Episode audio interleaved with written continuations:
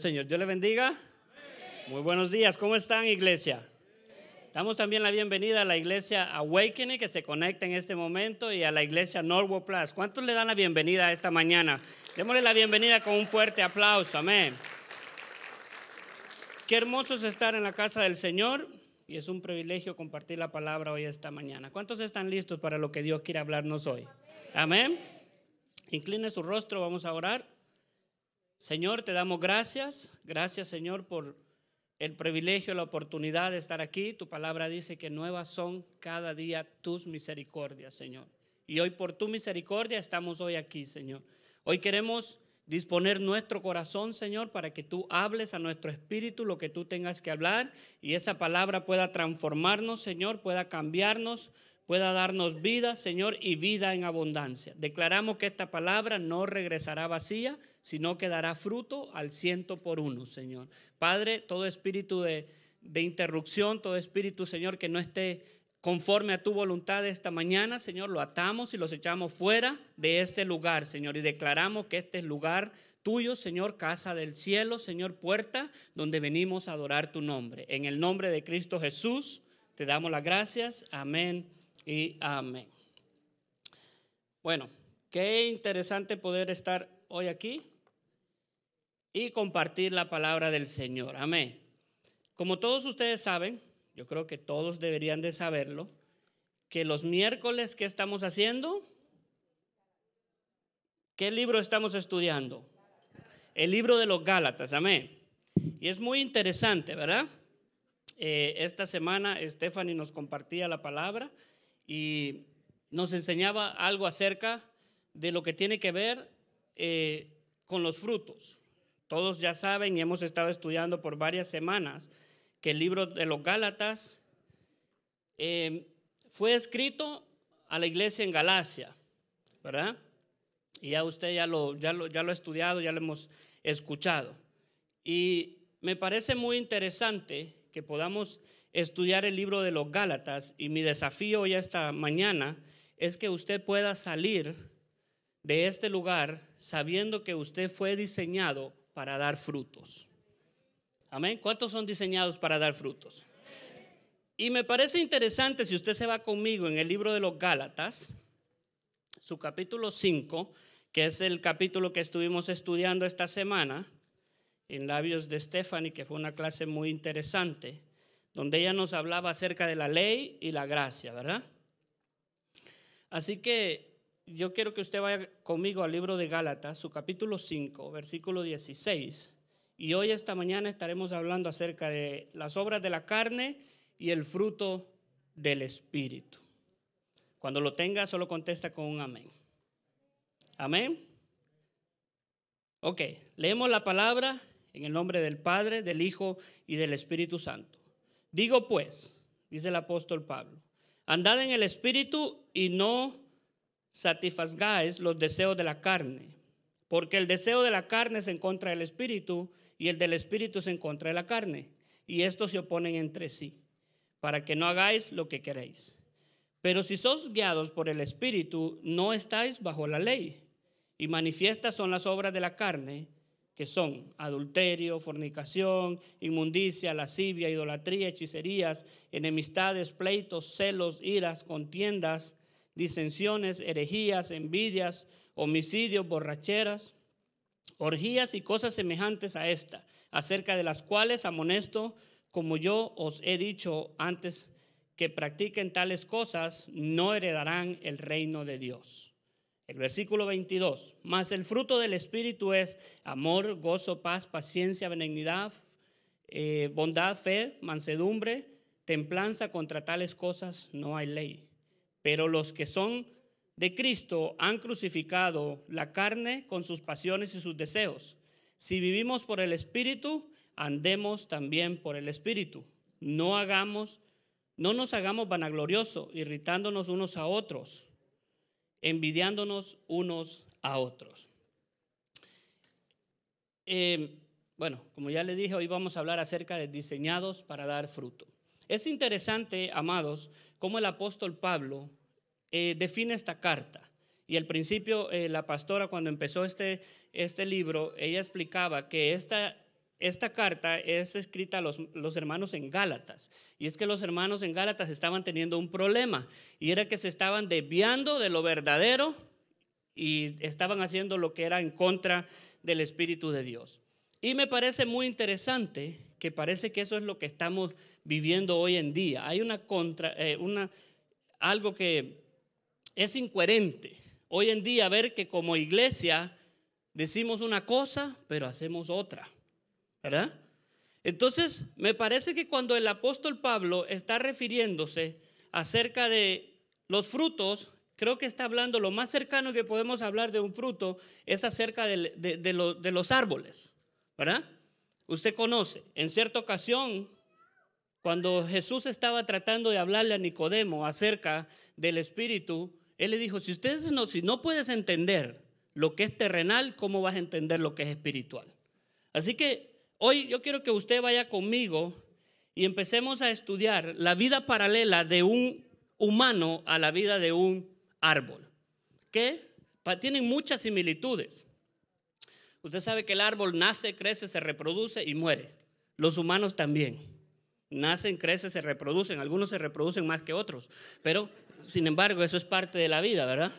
Como que se toman muy en serio lo que Jesús dijo, reproduzcan la tierra. Así que se, reproducen y mueren, ¿verdad? Tienen que morir, todo hombre tiene que morir. Y me parece interesantísimo pensar que la relación de un árbol con la vida de un humano tiene mucho que ver. De hecho, la Biblia habla más de 50 veces, hace referencia a que Salmos 1.3 serán plantados junto a corrientes de agua donde da su fruto y muchas cosas que usted puede entender acerca de la vida de un árbol eh, con relación al humano. De hecho, hay mucha información acerca de eso, ¿verdad? De, los, de la, que las, las similitudes, la interacción que hay entre los humanos y los árboles. Eh, un dicho biólogo que se llama Peter Tompkins y Christopher Beer en 1966 hicieron varios experimentos donde ellos hayan mucha similitud en lo que es la vida de un árbol con la vida de un humano y ellos escribieron un libro que se llama La vida secreta de los árboles o de la, de la naturaleza, de las plantas, ¿verdad? Y esta teoría eh, fue muy acuñada y muy reforzada por otro biólogo que estudió en la Universidad de Harvard, que se llama Edward Wilson, que también escribió un libro de esa manera, La vida secreta de los árboles, ¿verdad? Así que todos tenemos secreto, hasta los árboles también tienen secretos. Y hoy lo vamos a descubrir. Eh, como le digo, de hecho, pues tenemos que entender cómo funciona un árbol para saber qué es lo que el apóstol Pablo está hablando a la iglesia en Galacia y le está diciendo, hermanos, por favor, vivan por el Espíritu.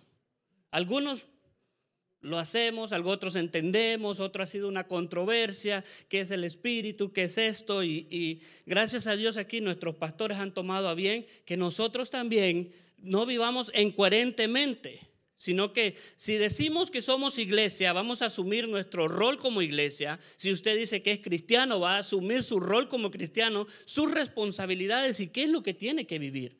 De hecho, Jesús le dijo a sus discípulos, eh, recién los estaba conociendo en Mateo 7:15 y dijo, y por sus frutos, muy bien, que bien se lo saben. Así que yo no necesito más que observar el fruto para que me diga qué tipo de árbol es. Qué interesante, ¿no? Porque usted puede pasar por muchos lados y ver muchos árboles, pero usted no sabe qué, de qué tipo es.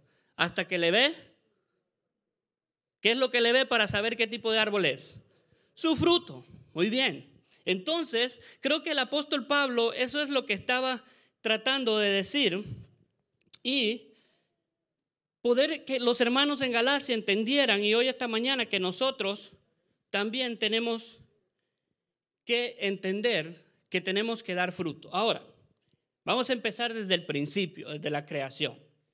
Espero y esto me funcione. Ya. Mírese lo que dice Génesis 1.11. Creo que ahí ah, es Génesis 1.11. Si usted tiene su Biblia, vaya conmigo y si no, ahí está en la pantalla. No es Génesis 1.1, es Génesis 1.11, ¿verdad? Eh, y dice Génesis 1.11, y dijo Dios, produzca la tierra vegetación, hierbas que den semilla y árboles frutales que den su fruto sobre la tierra según su, según su, son semilla en él y fue así. O sea, desde el principio ya Dios estableció que cada árbol da fruto según su género, o sea, según su ADN. ¿Verdad? usted ve un, árbol de limón y no le da peras ni manzanas, le da limón, porque eso es lo que está diseñado por Dios. Ahora, tratando de, comparar el árbol con la vida del humano o la vida de un cristiano, quiere decir que nosotros debemos dar fruto según nuestro género, según nuestra especie. En otras traducciones usted lo va, lo va a encontrar de muchas maneras.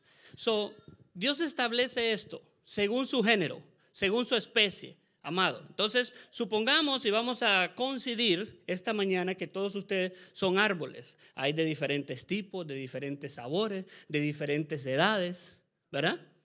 Este es como el huerto del Edén, ¿verdad? Con tal que no se aparezca la serpiente, estamos bien. Que además de alguno ya vio otra por ahí, dice, aquí hay una colada. Pero no, no, no, no. Ese es el, huerto del Edén y usted y yo somos un árbol plantado. La Biblia dice que somos plantados, ¿verdad? Así que Dios establece y Dios habla a los árboles, den fruto según su género. Ok, entonces mi género, mi especie, mi ADN, tiene que ver con lo que, ¿verdad? Mi papá me heredó a mí, porque cada árbol va a producir según su género. Entonces, desde el principio, desde la caída de Adán, nosotros vemos que nosotros como árboles estamos predestinados a hacer las, obras de la carne, el mal. Eso se produce en nosotros, hermano, fácilmente. Y nuestro objetivo como iglesia es que nosotros tengamos que producir el fruto que Dios nos está invitando a producir sin necesidad de hacer ninguna falsedad. Porque ¿qué es lo que pasa cuando un árbol no produce frutos? O no sé si usted ha pasado por ahí y de repente eh, yo me he pasado en muchas casas donde la gente no quiere imitar un fruto. ¿Qué es lo que hace? Compra una planta artificial y la planta ahí. Y uno dice, wow, qué grandes limones. El otro día hasta tenía ganas yo de pecar y robarle a una señora que le vi ahí. Pero cuando lo toqué, tocaba plástico. Entonces dije yo, no vale la pena irme al infierno por tocar este, este coso, ¿verdad? Se miraba como la manzana prohibida que le, que le llamaron la atención. Entonces la iglesia por mucho tiempo hemos estado produciendo fruto que no tiene que ver con algo natural, sino que artificialmente, porque cuando no podemos producir el fruto correcto, tenemos que aparentarlo. Y eso es muy interesante que como iglesia entendamos que estamos diseñados para dar frutos según nuestro genes, según lo que Dios estableció en nosotros. Entonces, desde que Adán pecó, la desobediencia se hizo parte de nosotros. Entonces, en nuestro ADN viene por arte de magia, como dirían por ahí, viene que usted sea lo que su papá le heredó. Y algunos no dicen, ay, ¿cómo te pareces a tu tata? Eso es lo que le heredaron. Y es muy interesante ver cómo Dios establece desde el principio que tenemos que dar frutos según nuestros genes. Ahora bien, ya estamos eh, entendiendo que estamos como árboles, damos frutos según nuestro género, ¿verdad? ¿Cuántos estamos claros hasta ahí? Ahora bien, el árbol, como hablamos al principio, que Jesús lo especificó, amados, el árbol es conocido por su fruto. Y llevar fruto es un proceso. No es algo que nace así de repente. ¿verdad? Usted no siembra una, semilla de maíz y ya le nace. Eso lleva un tiempo, lleva una preparación. Todos lo conocen aquí, todos lo entienden. Así que cuando nosotros hablamos del proceso de cómo se genera el, fruto en el árbol, que dentro de poco le voy a explicar un poquito, eh, usted necesita entender algunas cosas que son similares a cómo lo producimos nosotros. Así que sigamos. ¿Cómo se forman los frutos en las plantas? Y mire bien, desde el punto de vista botánico, el fruto es una parte de la planta que proviene de la transformación. Diga conmigo la palabra transformación. Del óvulo de la flor. Lo dije bien, ¿verdad? O del ovario. Como sea, la misma cosa creo que es. No sé por qué se ríen las hermanas. Yo pienso que es lo mismo. No es lo mismo. Bueno, perdonen, perdonen. Del ovario de la flor. Generalmente, tras la fecundación del óvulo, ah, ven que sí apareció, no lo estaba leyendo mal. Esta contiene en el, esta contiene el embrión de la nueva planta en estado de, vida latente, como si estuviese en invernación, esperando el momento propicio para germinar. O sea, en otras palabras, amados, olvídese lo del ovario y lo del óvulo. Óvalo, que usted sabe, los hombres somos un poquito, no entendemos de eso. Así que en otras palabras, lo que está diciendo la genética botánica es que los árboles producen su fruto ¿dónde? Interiormente. Ahí se produce el fruto. El problema de nosotros como iglesia es que por muchos años queremos producir los frutos exteriores. Ese es, un grave problema. Entonces empezamos a medir, oh, por su fruto los conoceréis. ¿Verdad? Mm, mira qué planta tiene el pelo rojo. Porque creemos que los frutos se producen exteriormente. Pero el orden de la genética o, de, de lo botánico dice que el fruto de una planta se produce en lo interior y luego se manifiesta en lo exterior.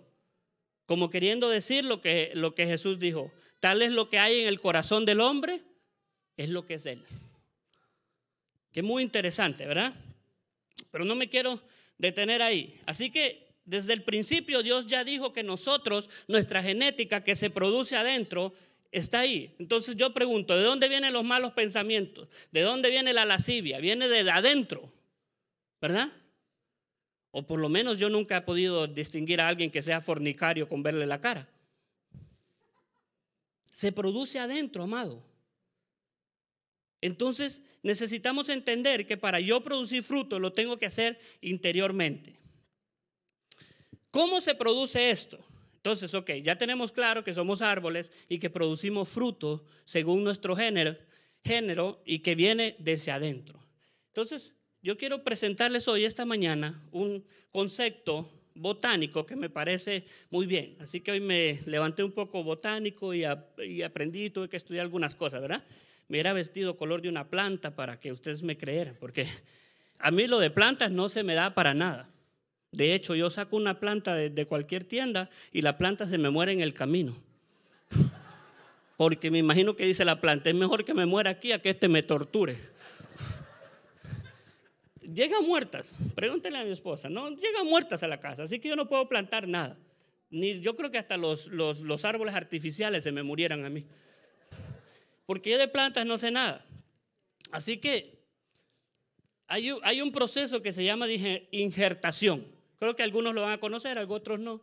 Otros preguntan, ¿cómo se come eso? Eh, ahorita yo le explico, porque yo no sabía nada. Y by the way, déjeme decirle que estos conceptos, a mí quien me los enseñó fue mi suegro. Mire qué interesante. Y yo creo que él se aprovechó, porque como yo estaba yéndolo a visitar y quería conseguir algo, entonces él tiene una pequeña huerta ahí y me llevaba todo el tiempo. No quería que platicara con su hija, sino que con él.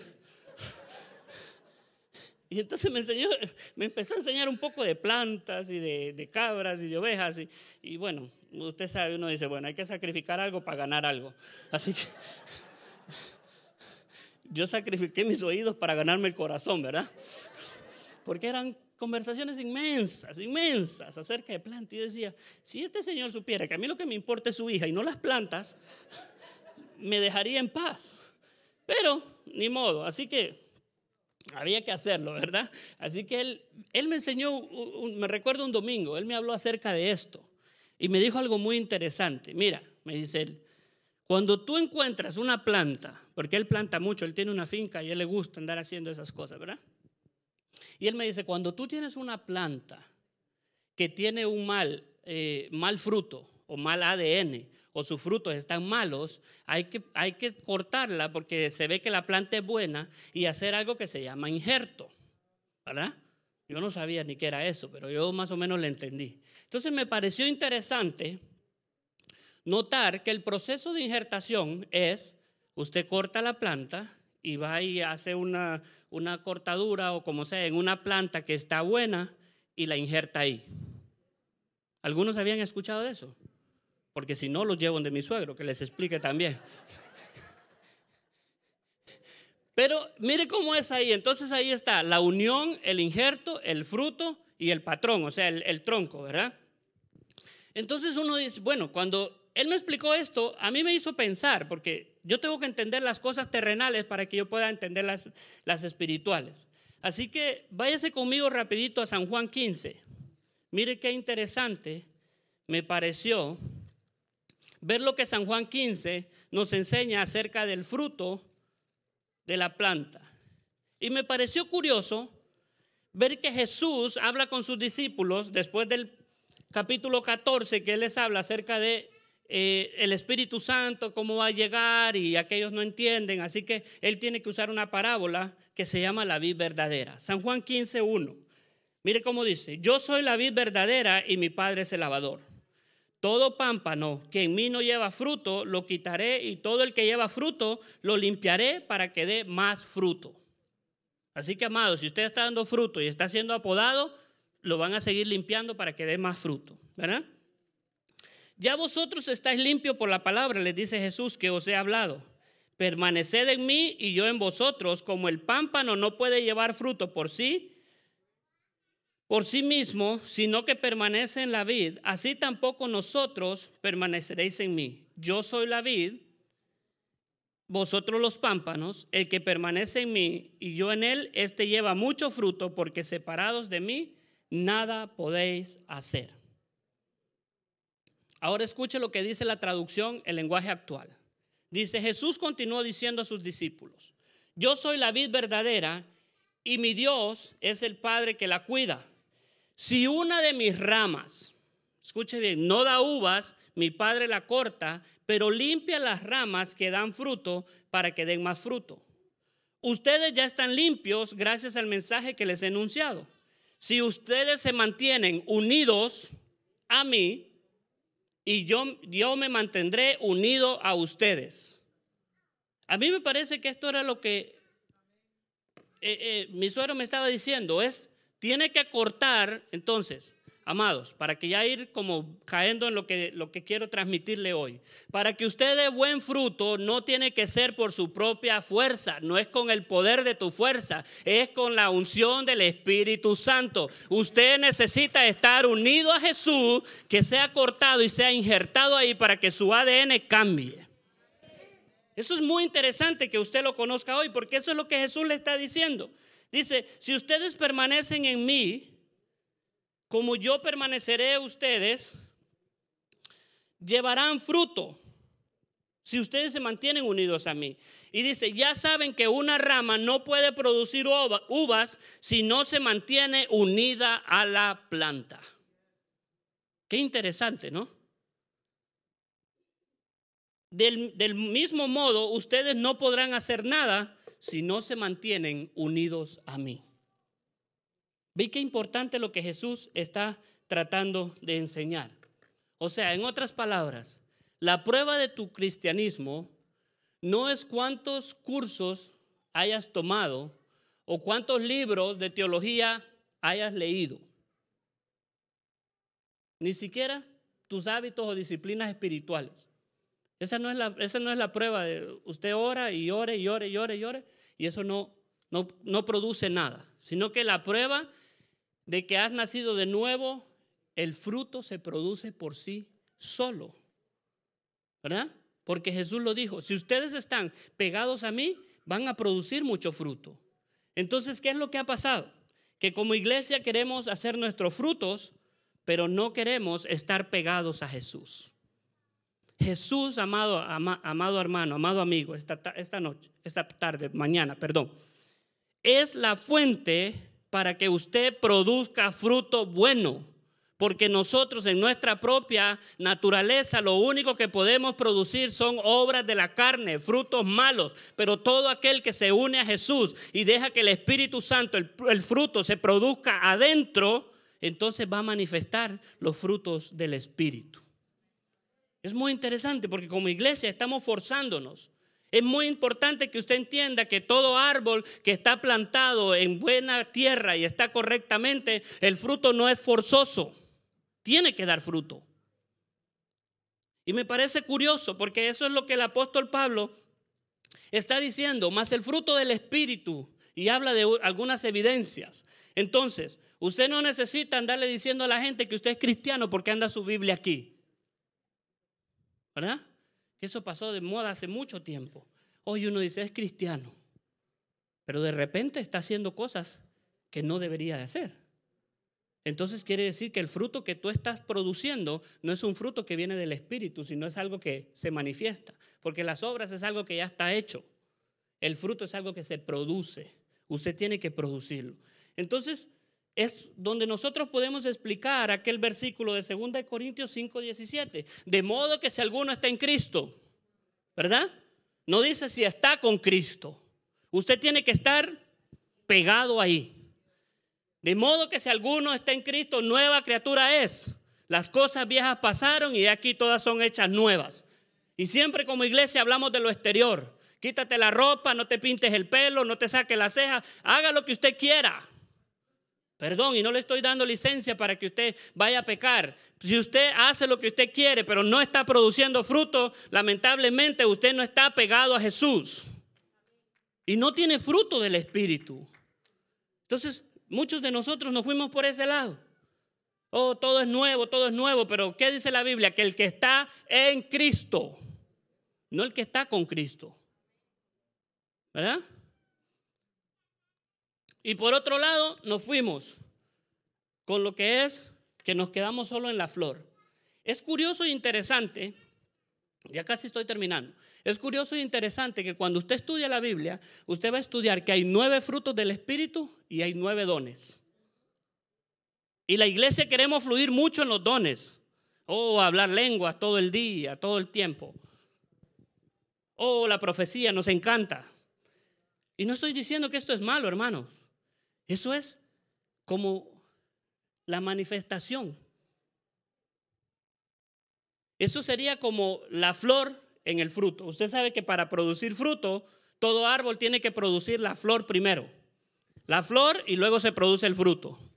Pero hay quienes solo producieron la flor, pero nunca fruto. ¿Verdad? Eso es lo que estamos hablando, vivir un cristianismo real, algo que no tengamos que aparentar, algo que no tengamos que forzarnos, pues, ay, cómo me cuesta ser paciente. Pues si te cuesta es porque estás desconectado y no, ha habido el proceso de injertación correcto. Ay, que cómo me cuesta amar. Y yo sé que hay gente difícil de amar. Y no estoy voltando a ver a ninguno, ¿verdad? Hay gente difícil, pero cuando usted está pegado al fruto del Espíritu o al Espíritu, el mismo Espíritu produce en usted, porque usted es un árbol, usted solo va a manifestar lo que el Espíritu, o sea, el fruto solo se manifiesta por lo que se produce adentro. Si nosotros tenemos el Espíritu Santo, como Jesús se los estaba enseñando a sus discípulos, nosotros solo vamos a producir lo que tengamos adentro. Pero ahora, la gran pregunta es, ¿qué nos está gobernando como iglesia? Porque ese es el problema. Y queremos, ay, es que el pastor no hace campañas de salvación. Hace tiempo no he visto salvación. Hace tiempo no veo milagros. Hace tiempo no veo sanidades. Hace tiempo. Y yo le pregunto, ¿cuánto tiempo usted pasa dando fruto? Porque la mayor convicción de que alguien pueda creer que usted es un hijo de Dios y es cristiano, no es que cante en una campaña, es que usted viva lo que usted dice que tiene que vivir. Es muy interesante. Así que yo, yo le animo, amado, a que usted ya sabe, si hay algunos que no han hecho el proceso correcto de lo que es la injertación, que necesitan injertarse a una planta que dé fruto bueno para que produzcan frutos buenos. Ahora, si usted mira ahí, ahí está el árbol malo y el árbol bueno. Y cuando usted ve el árbol bueno, solo son nueve frutos. Pero cuando usted ve el árbol malo, son 17. Y algunos que producen hasta 20. ¿verdad? Son árboles muy productivos, produciendo el árbol malo. Y dicen, ¿cómo cuesta ser cristiano? Amado, te va a costar si lo haces en tus propias fuerzas. Pero si usted hace el proceso correcto, el que yo le expliqué, de que usted necesita injertarse, porque eso necesitamos a Jesús. Acuérdese que Jesús vino y él dijo después a los discípulos, él les enseñó cuál era el proceso, cómo podían caminar con él, pero luego dijo, pero yo me voy, pero detrás de mí viene uno que estará con ustedes todo el tiempo. Ese es el fruto que usted debe de producir cuando usted pasa tiempo con el Espíritu Santo. Ahora, cuando usted estudia el árbol, usted va a ver que el árbol tiene raíces, ¿verdad?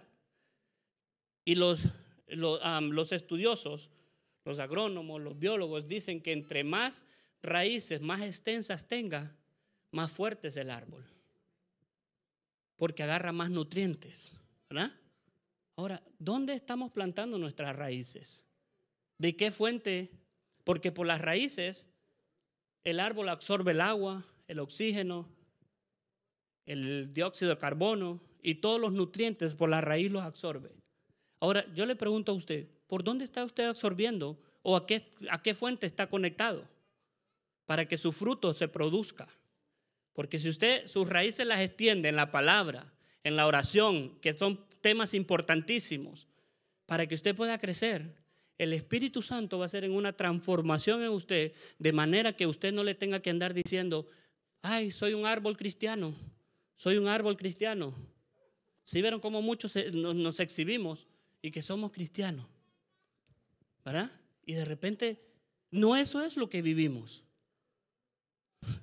A veces es, curioso, es controversial ver cómo la gente hoy en día de repente se le atraviesa a alguien, le voy a dar un ejemplo, se le atraviesa a alguien y de repente un, chinito ahí que va tarde y, pi, y le rementamos la madre.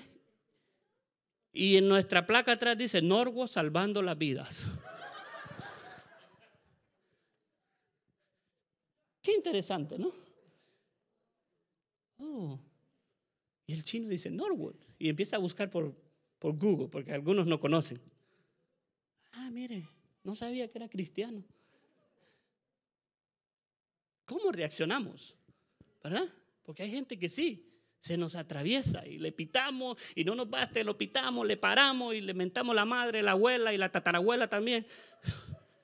Y después, esos son los frutos que producimos. No, hermano, es que ese día me levanté en la carne. Bueno, usted se levanta en la carne todos los días.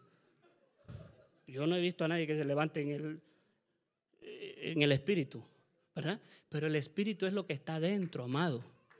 De manera que cuando usted se le atraviese a alguien, solo dígale, Dios te bendiga y conduce bien.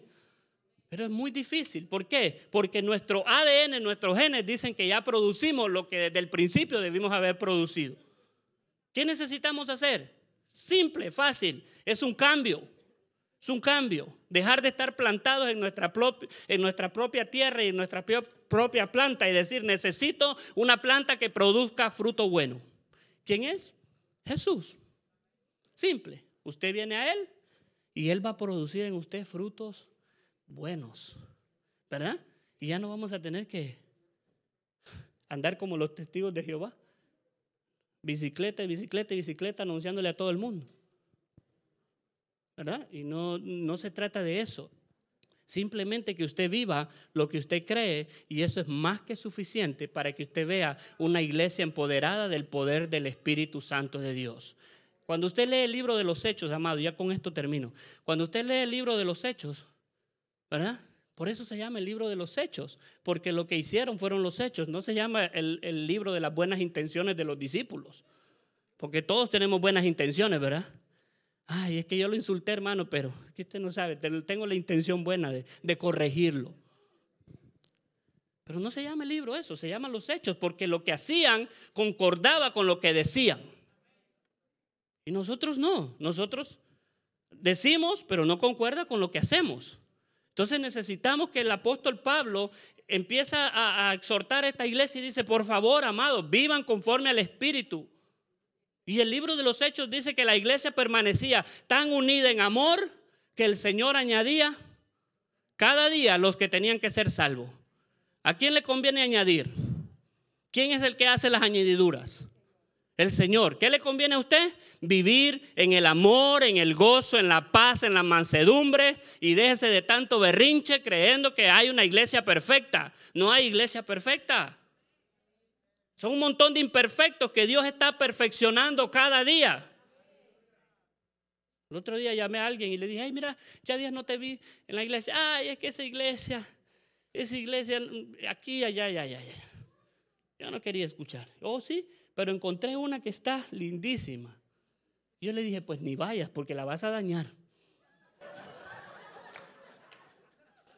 Porque siempre estamos buscando que eh, es alguien más, pero los frutos los produce usted. Y por eso es que Dios lo rodeó de tanto, porque estamos en el huerto. Y en el huerto solo habían dos árboles que no estaban, que producían su fruto, pero Dios dijo, no los coman. Así que usted deje de ver para un lado quién está produciendo el fruto bueno y quién no. Jesús enseñó una vez, dejen que la cizaña crezca juntamente con el trigo y al final se sabe cuál es el trigo y cuál es la cizaña.